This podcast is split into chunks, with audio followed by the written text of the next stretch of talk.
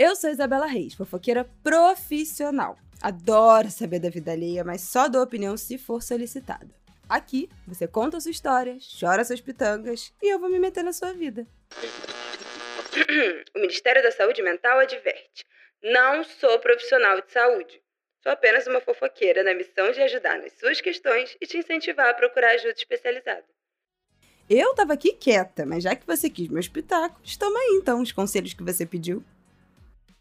Oi, gente! Mais um Conselhos que você pediu está no ar. Bom domingo para vocês. Vamos para o nosso caso de hoje que eu estou muito animada. O título do nosso e-mail é Vou matar meu namorado depois que nos mudamos juntos. Vamos lá.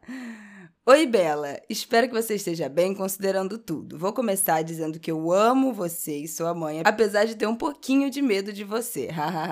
Querida, tenha mesmo, porque hoje o bife vai virar pro teu lado aqui nesse meio.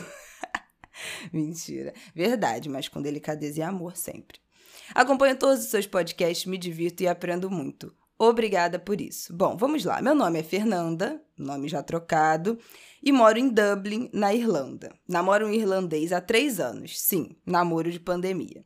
Estamos morando juntos desde fevereiro porque eu quis economizar o aluguel e com a união estável consegui o plano dele do clube daqui. No entanto, tô achando muito difícil morar junto, embora eu o ame. A cultura é diferente e eu sou muito detalhista.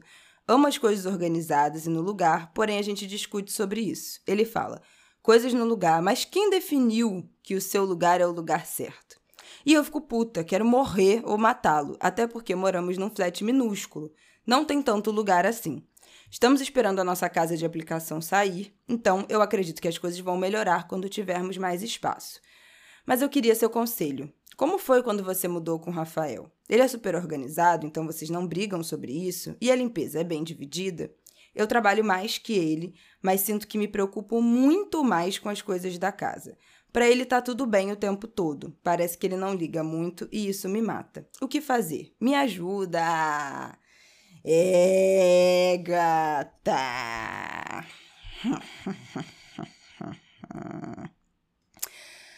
Presta atenção no que eu vou falar dessa história. Eu queria começar dizendo, gente, que namorar, casar, morar junto é infinitamente mais difícil do que ficar solteira. É muito difícil. Quem fala que, ah, não, ficar solteira que é difícil. é muito mais difícil, gente. Relacionamento requer muitas concessões. E não concessões do tipo você deixar de fazer as coisas que são importantes para você e só viver pelo outro. Não é isso. Mas você dividir a, a, os problemas, você esticar um pouco a sua corda para estar tá presente para o outro. Essa relação de parceria, né, de um relacionamento, demanda concessões. E morar junto demanda muita organização, muitos combinados que precisam ser constantemente recombinados. Eu acho que essa é a grande coisa, né? É, essa divisão de tarefas, esses combinados em relação à casa, são tentativa e erro.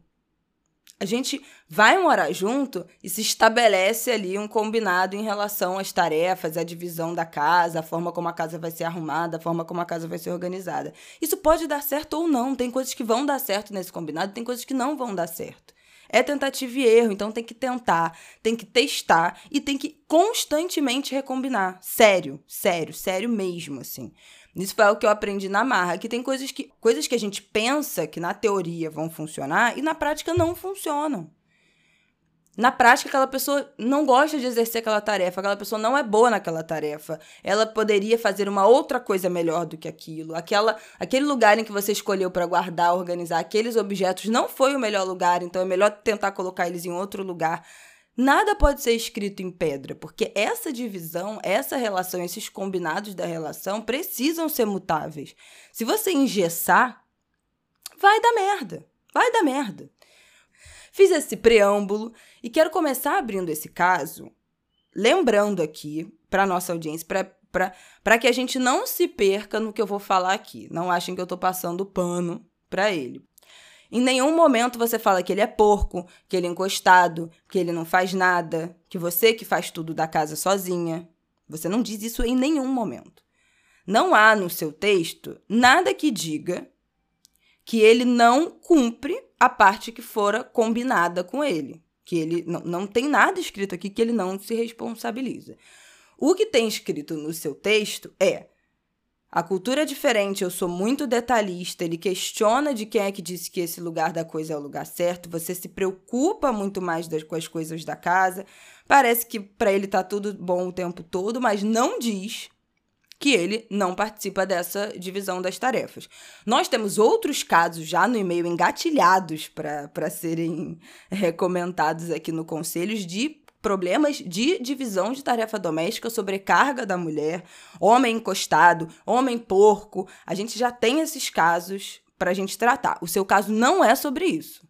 Partindo do princípio que esse não é um caso sobre divisão de tarefa doméstica, que esse é um caso sobre a diferença cultural, você que diz, tá? A cultura é diferente.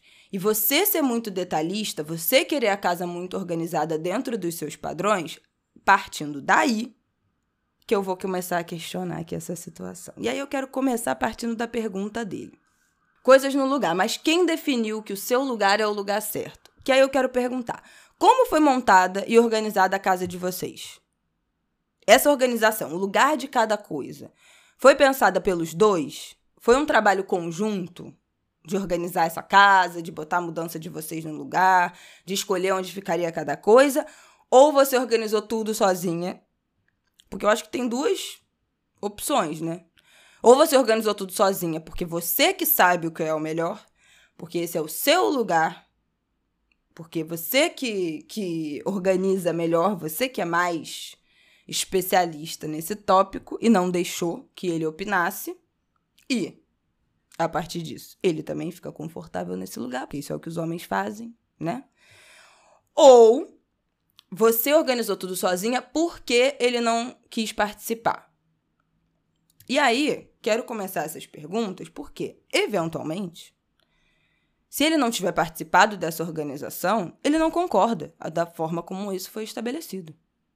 Então, eventualmente, ele acha que tem coisas que ficariam melhor em outro lugar. Quem definiu que o seu lugar é o lugar certo? Quem definiu? Foi você? que definiu? Vocês dois de definiram que os lugares das coisas eram esses em conjunto? Eventualmente, ele acha que o livro tem que ficar na vertical na prateleira e não na horizontal. Sei lá, entendeu? Eu acho que ele não concorda com a forma como as coisas foram organizadas. E talvez, mesmo se você falar assim, não, Isabela, a gente organizou tudo de forma conjunta, pode ser que não tenha funcionado para ele. Então, pode estar na hora de sentar e falar: então vamos aqui fazer um balanço. A gente já está morando junto há seis meses, né? Desde fevereiro. Vamos ver aqui o que, que funcionou e o que, que não funcionou. Ah, não. Então, o lugar onde a gente guarda roupa de cama ficou ótimo, mas o lugar que a gente guarda toalha não tá tão bom, não tá tão prático, tá ficando desorganizado, não tá funcionando. O que, que você sugere? Se para ele tá tão difícil embarcar nessa forma como a casa foi organizada, qual é a sugestão dele? vale chamar ele para essa responsabilidade. Porque também só virar e falar, ah, não, é, quem é que disse que esse é o lugar? E deixar tudo um caos, uma zona, uma imundice, também não dá. Então, já que você não acha que esse é um bom lugar para guardar essa coisa, o que, que você sugere? Qual é o lugar que você acha que, que era melhor? Chama para responsabilidade, que é dividir uma casa. Só apontar o dedo e falar que tá uma merda não resolve o problema de ninguém. Então, se não tá bom para você, o que, que você propõe? Ele não é inquilino. Ele não é seu inquilino. Vocês estão dividindo uma vida, vocês são uma família. Ele também é morador dessa casa, essa responsabilidade também é dele. Então, também tem, se está incomodado, se ele está incomodado, como aparentemente parece que ele está incomodado, como a forma como as coisas são organizadas, como ele é cobrado de cumprir essa organização, assim como você também está incomodada de que ele não cumpre essa organização, qual é a solução? Qual é o meio termo? também tem que se empenhar nisso. Ele, né? Então, é possível chegar no meio termo? Porque, assim, por exemplo, vamos supor que, ah, não, ele deixa a pilha de roupa dele em cima da cama.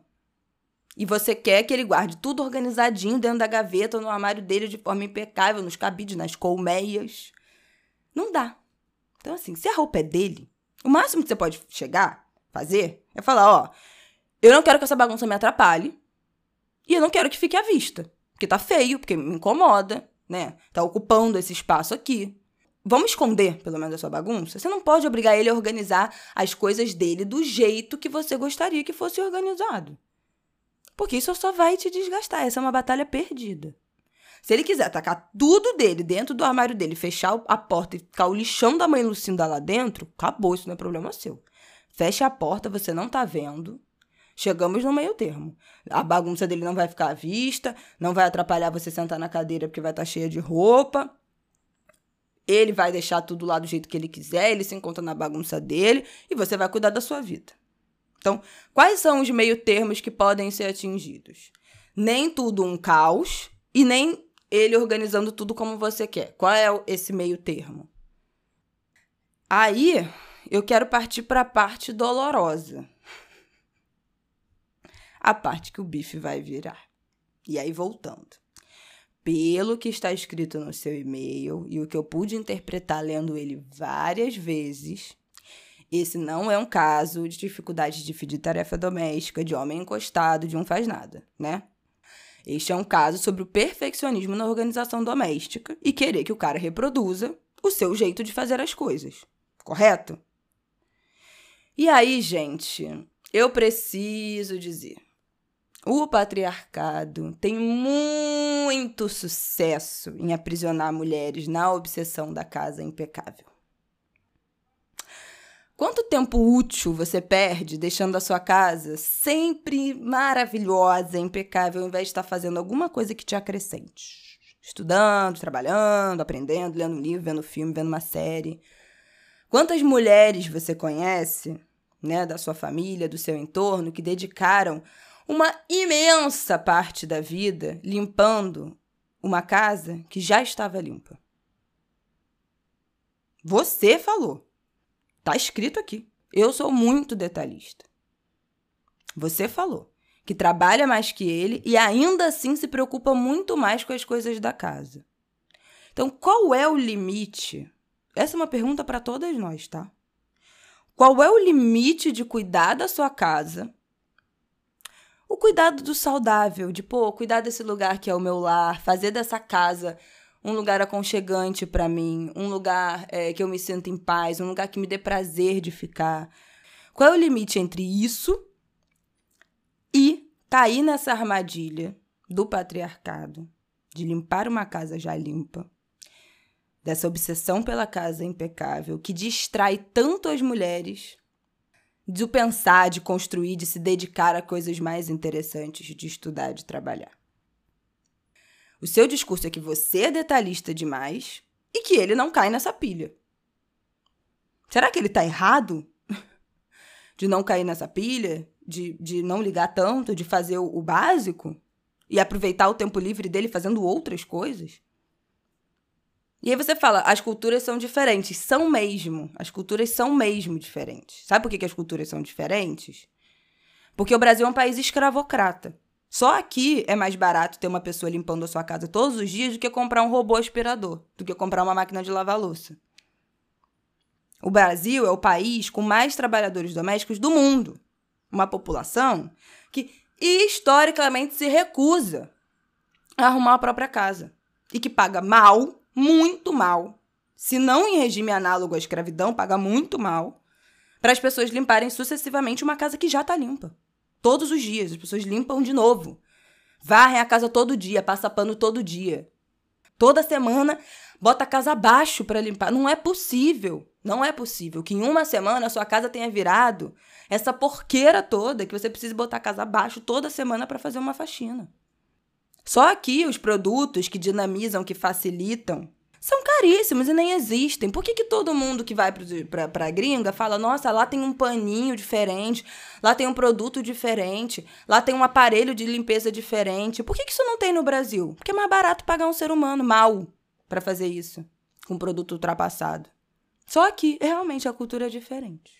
E essa cultura, que vem da escravidão, respinga muito nas mulheres donas de casa. Não só as que são que, que, trabalham cuidando da casa, né? Porque isso é trabalho, não remunerado, mas é trabalho, quanto as que trabalham fora e têm dupla jornada também cuidando da casa. Porque o valor das mulheres, nessa nossa cultura aqui, com essa herança escravocrata, é medido pela limpeza da casa, pela organização, por quão impecável a sua casa é. Né? A visita chega, não, não repara a bagunça, não tem bagunça nenhuma. E a pessoa tá lá, não repara a bagunça, não sei o quê. São gerações, gente, de mulheres que foram donas de casa e caíram na, nessa armadilha do patriarcado e dedicaram a vida inteira a limpar, relimpar uma casa já limpa. Se distraindo e se distanciando da possibilidade de estudar, de procurar um emprego, de questionar esse sistema, né? Uma alienação completa. Isso é normal, isso é, a gente reproduz isso até hoje inclusive de mulheres que precisavam trabalhar fora e no resto do tempo limpavam suas casas ou faziam suas filhas mulheres, crianças, limparem a casa incessantemente, porque esse sempre foi e continua sendo o medidor de valor das famílias brasileiras. E eu não quero ficar só focando nesse negócio da ah, não, que a mulher que é só dona de casa, não que isso seja pouca coisa, tá? Mas a mulher nesse lugar de só dona de casa, porque, por exemplo, as mulheres negras brasileiras sempre trabalharam fora, sempre tiveram que trabalhar. Inclusive cuidando da casa e dos filhos dos outros. Mas mesmo essas mulheres que trabalharam, que trabalhavam fora, cumpriam dupla jornada trabalhando, cuidando da casa, limpando a casa, tripla jornada cuidando dos filhos. Isso quando não tinha mais outro, um segundo emprego. Então, assim, mesmo as mulheres que tiveram que sair de casa para trabalhar de forma precarizada continuaram com a obsessão da casa limpa, porque era assim que o valor delas era medido. E continua sendo assim. Por que, que você é tão detalhista da casa? Isso vem de hoje? Isso vem da sua mãe? Isso vem da sua avó? Onde é que você aprendeu isso? Onde é que você aprendeu que você precisava ser tão detalhista? Que eu sei que você mora num flat minúsculo, então realmente qualquer coisinha parece que tá uma zona absoluta. É fato, você não tá errada em querer cuidar da sua casa. Você não tá errada em querer a sua casa arrumada de jeito nenhum. Mas por que que isso tá, você tá batendo cabeça para ter uma casa tão impecável assim, a ponto de estressar a sua relação? O que, que você está deixando de fazer nesse seu tempo livre? Você falou, você trabalha muito mais que o seu namorado. O, por que, que no tempo que sobra você está se preocupando incessantemente na sua casa está perfeitamente alinhada? Vai viver. Vai estudar, vai ver um filme, vai descansar, vai trabalhar. Vai fazer outra coisa. Deixa isso pra lá. Não tô falando para você morar no lixão da mãe Lucinda. Esse é o ponto. A gente vem de uma cultura que é ou a sua casa está impecável e qualquer coisa que esteja fora de lugar é virou o lixão da mãe Lucinda. E não é verdade. E esse pensamento dúbio 880 é o que aprisiona as mulheres nessa obsessão da casa. Olha o tempo que você está perdendo de coisas que você poderia estar fazendo para você. Se deu direito de não ser uma dona de casa impecável de subverter essa lógica. Aproveita que você está inserido em outra cultura que não tem essa bagagem brasileira, que não tem esses costumes brasileiros e desfrute da possibilidade de não ser julgada pela bagunça da sua casa. Faz outra coisa no seu tempo livre. Sabote esses planos do patriarcado, essa armadilha do patriarcado. Tenha a sua casa limpa, arrumada, na medida em que isso não rivalize ou não atrapalhe o seu trabalho, o seu estudo, o seu lazer. Você precisa vir antes disso. Olha o tempo que você pode estar perdendo. E aí eu quero trazer aqui a nossa maravilhosa Bell Hooks. No livro O Feminismo é para Todo Mundo, capítulo Mulheres Trabalhando, que ela diz: A casa era um lugar relaxante para mulheres apenas quando o marido e as crianças não estavam presentes. Quando as mulheres em casa dedicam todo o tempo a atender às necessidades do outro, o lar é local de trabalho para ela, não é local de relaxamento, conforto e prazer. Tá certo isso? Você está tendo a oportunidade de abdicar desse, dessa armadilha. De fazer sua casa virar um local de relaxamento, conforto e prazer. Vamos abraçar essa oportunidade? Vamos? E aí você me perguntou como é que foi e tal. E eu tive esse conflito. No primeiro ano do Martin, que eu fiquei o primeiro ano inteiro com ele em casa, sozinha com ele, para cuidar, né, dele, é, não tive babá. Não, ele não estava na creche, eu tinha diarista uma vez na semana, então 90% do tempo eu estava sozinha com ele para cuidar dele, para trabalhar e para cuidar da casa. Então, alguma coisa ia ficar de fora. E aí eu escolhi cuidar do meu filho, trabalhar e a minha sanidade mental. E a casa que se foda. Demorou para eu me, me tocar do quanto eu estava sobrecarregada e para eu delegar, para eu redividir essas funções com o Rafael, para eu pedir ajuda? Demorou. Eu ainda brigo contra isso às vezes. Às vezes, 11 horas da noite, eu tô lá botando roupa na máquina, estendendo roupa, que é a atividade doméstica que eu mais gosto de fazer. Demorou.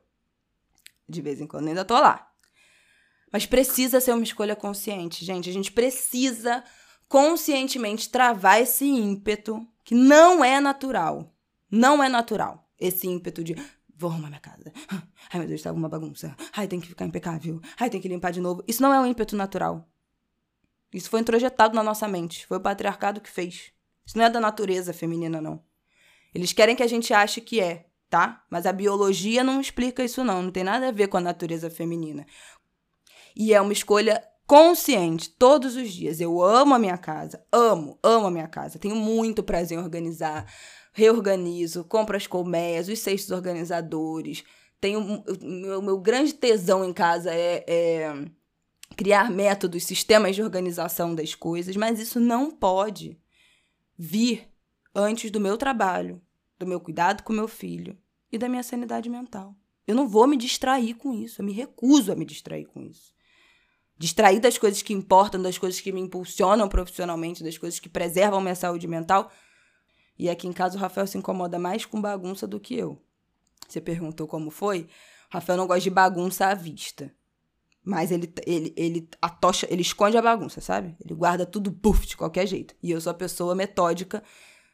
Eu sou mais bagunceira. Só que aí quando eu vou guardar, cada coisa tem seu lugar perfeito. O Rafael não gosta de ver bagunça, mas ele guarda a lá caralho. Fecha a porta, acabou, não tá vendo, resolveu de certa forma, as coisas se complementam aí um pouco, não sem estresse, tá? Porque, como eu disse lá no início, namorar, morar junto, ser casado é foda. É uma pique, é muito difícil. É muito recombinado, é estresse, é gritaria, é fazer concessões, né?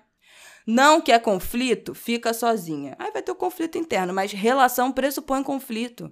Vai ter que negociar. Acho que ajudamos. Muito obrigada. Mais um episódio do Conselhos que você pediu no ar. Não esquece de ir lá no nosso Apoia-se. Temos dois episódios completos lá, lendo casos com os comentários de vocês. Lá no Agora Você Me Pegou. Temos três pitacos lá já postados de casos mais curtos. Muito feliz com o nosso apoio. O link tá aqui na bio. Conselhos que você pediu sai aos domingos. Os cortes desse episódio estão disponíveis lá no TikTok Bela O Reis.